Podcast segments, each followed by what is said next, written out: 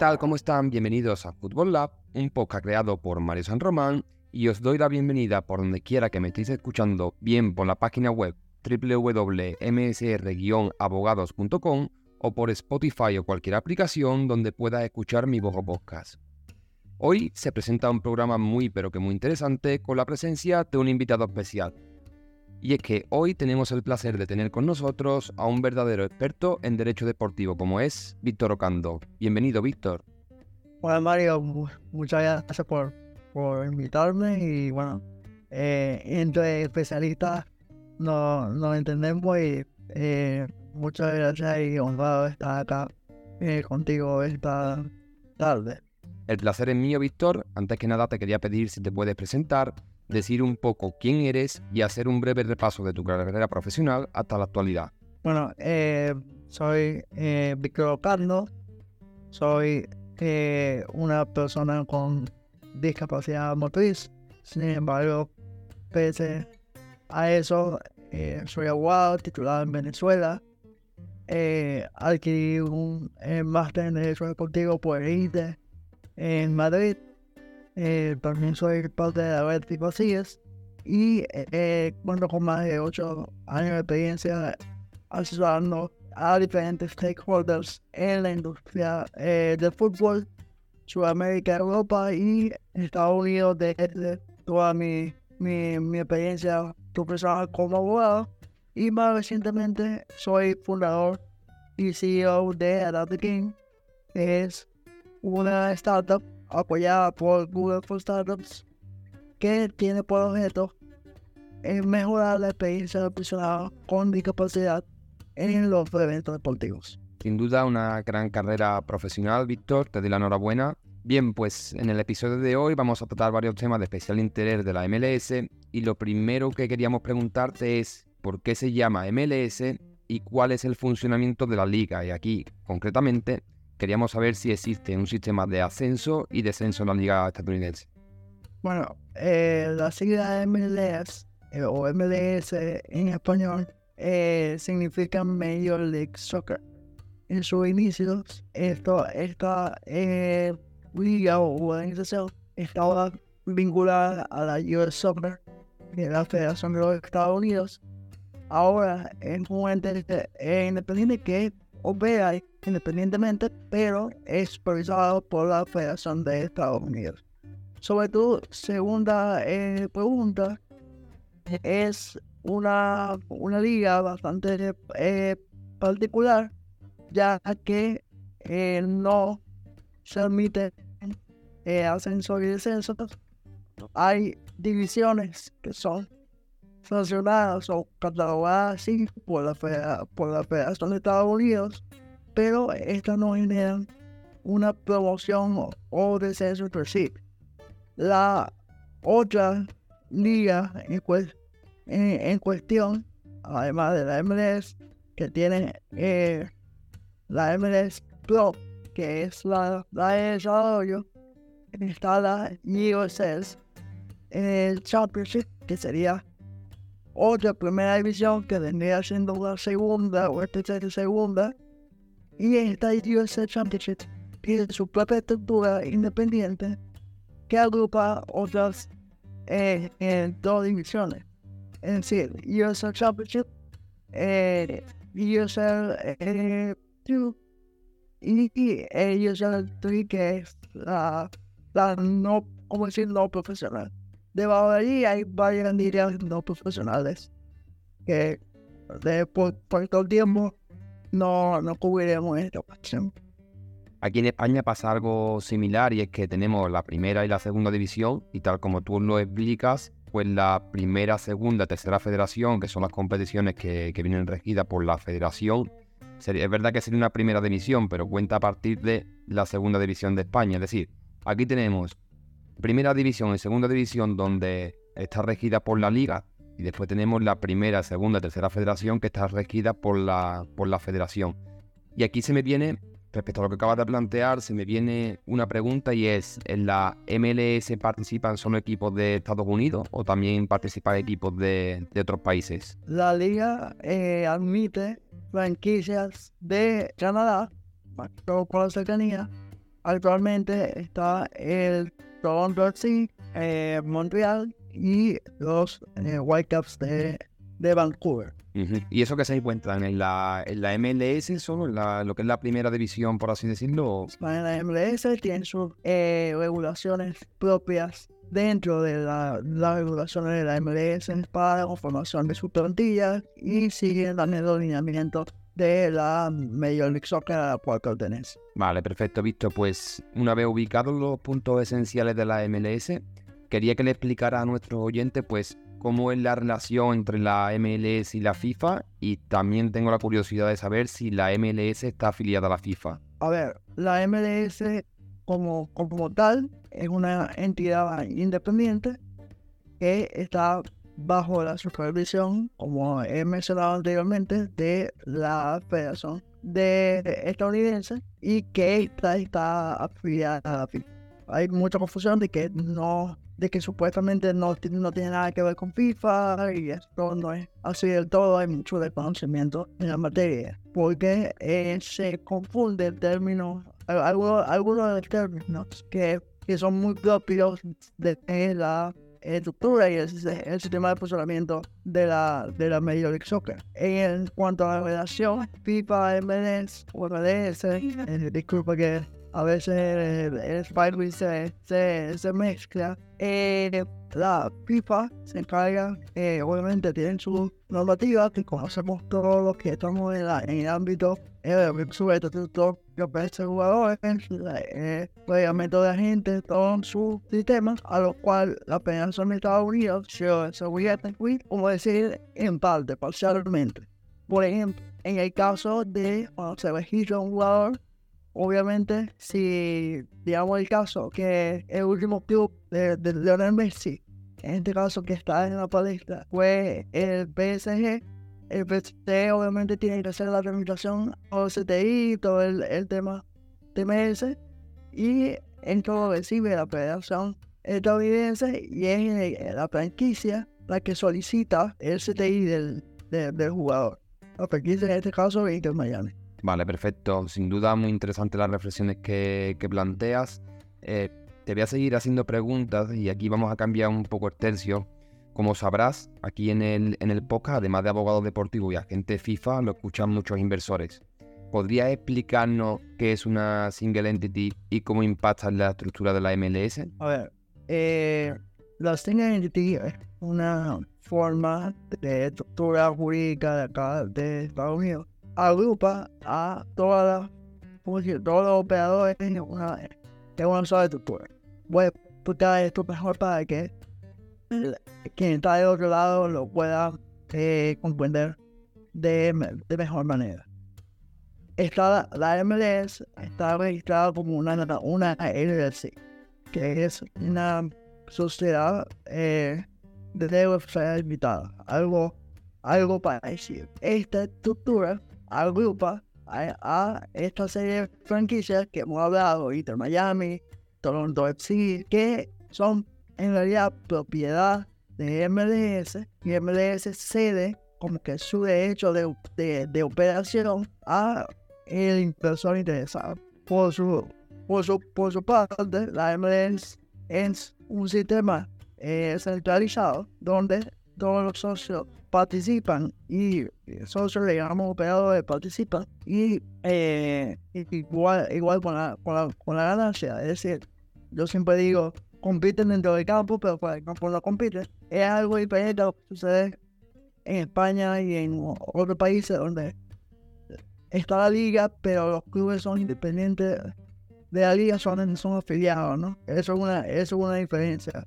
Otra cuestión que esta centralización de, de las franquicias contribuye a la estabilidad financiera de, de la liga, ya que eh, se brinda apoyo y la, la MLS en la que controla incluso cuando un inversor quiere vender eh, su, su derecho como franquicia, como sucedió con eh, Real Salt Lake City hace poco tiempo.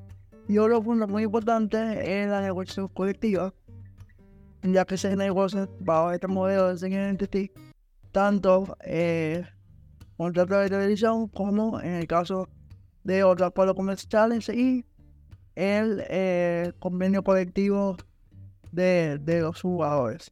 En este punto, eh, Mario, es importante mencionar, concatenado con el anterior, que a nivel internacional eh, hay una adaptación, como decir, del del jugador y, la, y, la liga y la, franquicia bajo la, la, la normativa FIFA. Pero una vez este jugador llega a la MLS contratado por la liga, esta lo asigna a la franquicia conforme a su regla de adquisición de jugadores y el jugador pasa a ser eh, o pasa a estar dentro del ámbito de aplicaciones de convenios colectivos que tiene la liga con la asociación de jugadores de la MLS. Bien interesante, Víctor. La verdad que después de tu explicación queda muy claro este, en este sentido. Yo la verdad que estaba un poco perdido en la forma de, organizarse la liga. Me ha sorprendido de que, de que sea de esa forma. Pero me sigue surgiendo una duda y es si podrías explicarnos cómo se configuran las nóminas de, de cada franquicia. A ver, este es un punto, yo lo considero árido y todavía divertido, ¿no? Porque eh, no quiero no, no quiero sonar eh, pesado, pero hay demasiadas opiniones en, en, redes sociales sobre todo y como no se termina de comprender un poco el, el tema de cómo, cómo se estructuran en estas, en estas ligas, porque incluso la MLS es bastante distinta a lo que tú ves como en la NBA o en la NFL, entonces eh, hay que intentarlo explicar un poco. No me va a dar tiempo explicarlo a detalle, pero pues, vamos a hacer mejor eh, esfuerzo.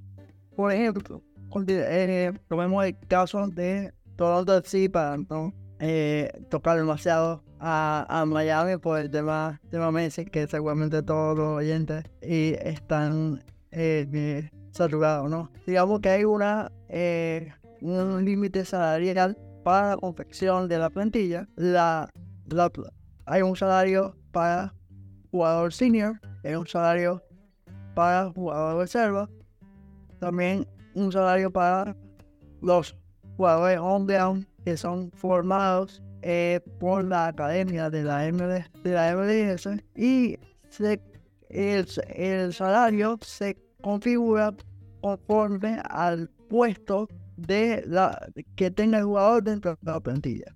Es decir, yo quiero a tal jugador para tal puesto de la plantilla en cuestión de número del 1 al 20 y eh, eso tiene su tabulación y se, se establece como, como senior o reserva y allí es lo que se toma para el, para el salary cap. Pero es un rango, perdón que te interrumpa, es un rango de salario o es un salario concreto? Es decir, ¿es de 10.000 a 20.000 dólares o es 15.000 y fijo? No, el salarial, por ejemplo, para el, el senior va como por 85.000 al año, si, si no me falla la, la, la cuenta ahora mismo para 2023.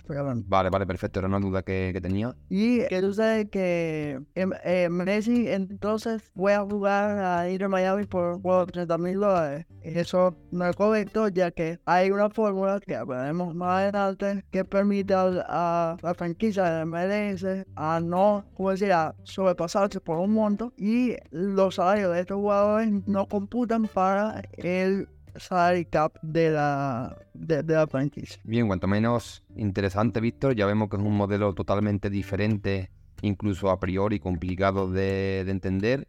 Si te parece, ahora podrías explicarnos pues cuál es la norma de los designated players y de los young designated players, que bueno, que popularmente es conocido, porque tú me lo has dicho como, como la regla Beckham, porque al menos en mi caso solo tenía conocimiento de la ley Beckham en España, que es la que todos conocemos, aquella que se originó en el, Reino Unido y que ha sido utilizada para describir la política tributaria que se implementó cuando Beckham fichó por el Real Madrid en 2003, pero desconocía que existiera una ley Beckham allá en Estados Unidos que regulara el límite salarial de los jugadores.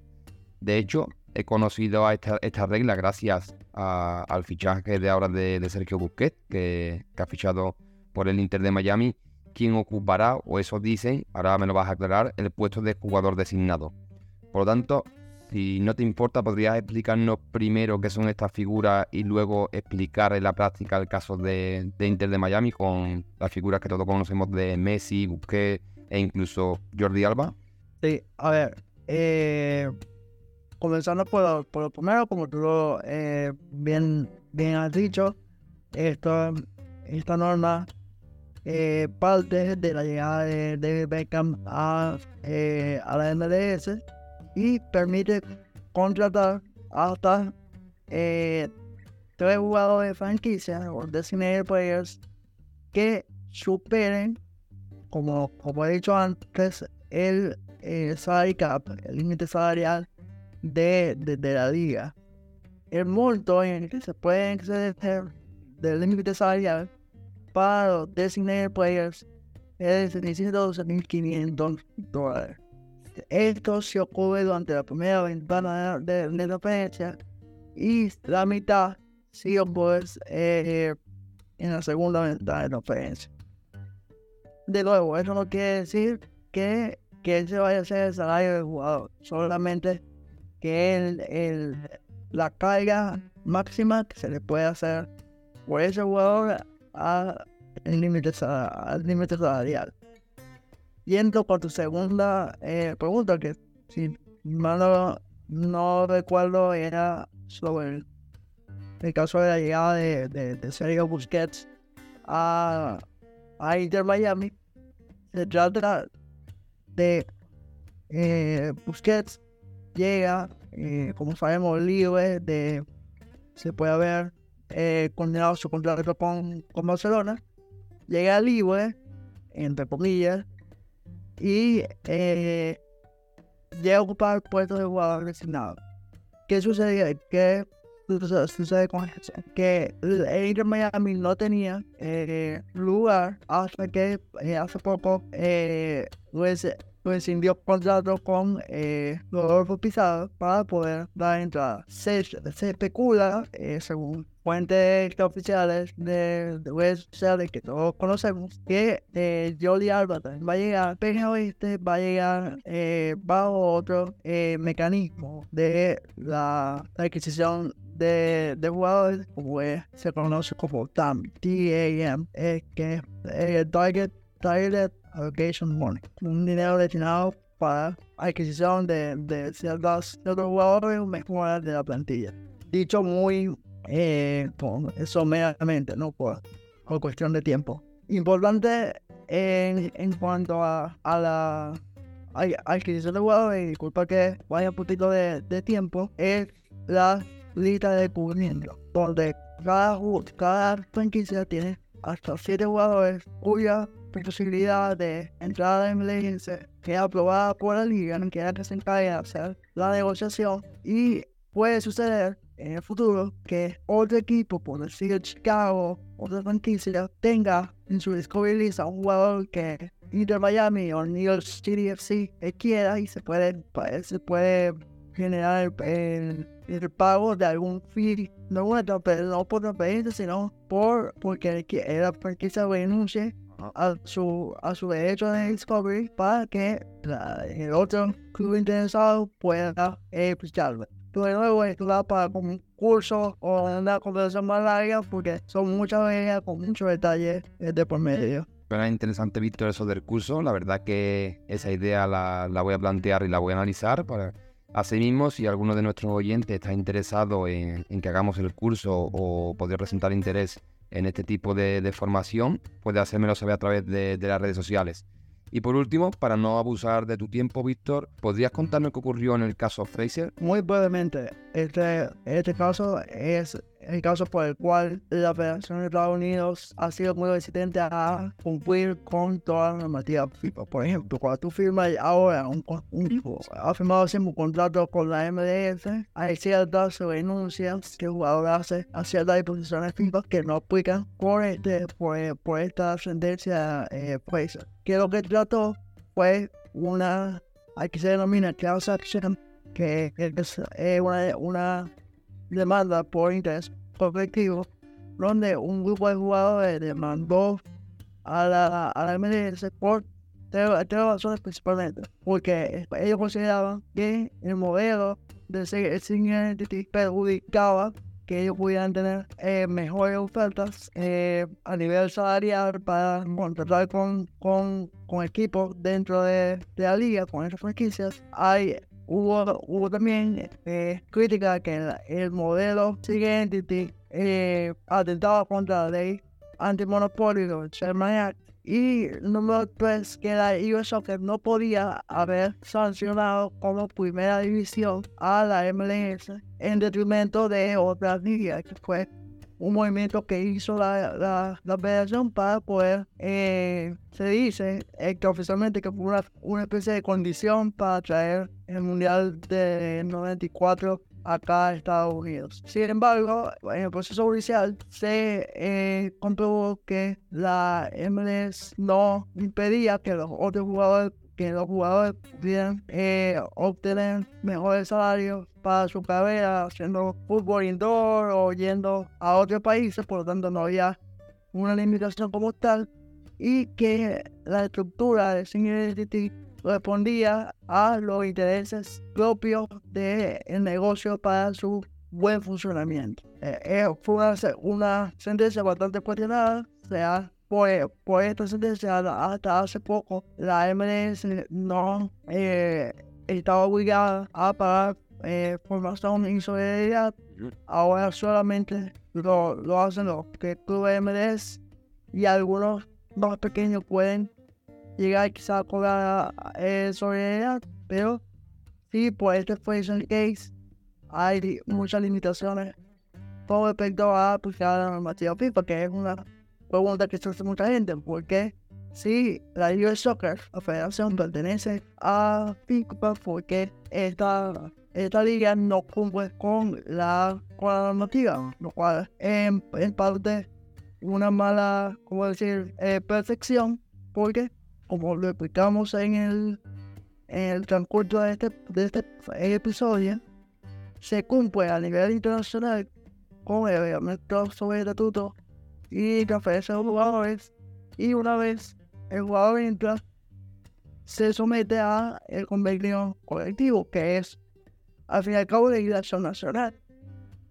Y, por último, FIFA ya ha determinado eh, por, por, por opinión en el caso particular de TAS que podemos compartir con nuestros usuarios, bueno, se cuestionó el principio de promoción y descenso, que este principio no aplicaba a la, a la liga como la MLS, que ya desde su nacimiento nunca aplicó este, este principio y esa decisión fomentaba su su, su, buena eh, estructura y funcionamiento, vaya la redundancia. Interesante, Víctor. Como, como decía, esto da para un curso, así que animamos a aquellos oyentes que nos estén escuchando que si están interesados en hacer una formación, que nos lo hagan saber. Y con esto finalizamos el episodio de hoy. Gracias, Víctor, por haber venido a Football Lab. Como ya sabes, esta siempre será tu casa y esperamos tenerte de vuelta pronto. Un fuerte abrazo, amigo. Bueno, gracias a ti, Mario. Un placer estar aquí, compartir sobre eh, la MLS con, contigo y tu y tu, tu tu oyente. Y bueno, si eh, me quieren seguir en mi, mi red social, Instagram, mi Twitter, soy eh, Víctor. Y eh, también pueden ver mi perfil en LinkedIn como eh, Víctor Ocando y eh, también seguir a. Game, que es mi startup que mencioné al principio en las redes sociales. Muchas gracias, Mario. Eh, un honor para mí estar aquí. Gracias a ti, Víctor. Muy recomendable seguir tu perfil. Yo, de hecho, lo llevo siguiendo desde hace muchísimo tiempo. Y a nuestros oyentes, pues espero que les haya gustado el episodio de hoy. Deciros que aún se encuentran abiertas las plazas para el curso en Derecho Deportivo aplicado al fútbol y que podéis acceder a través de la página web o a través de mi Instagram arroba abogado deportivo. Como siempre, es un placer haber compartido este episodio con ustedes y nos vemos en el próximo episodio.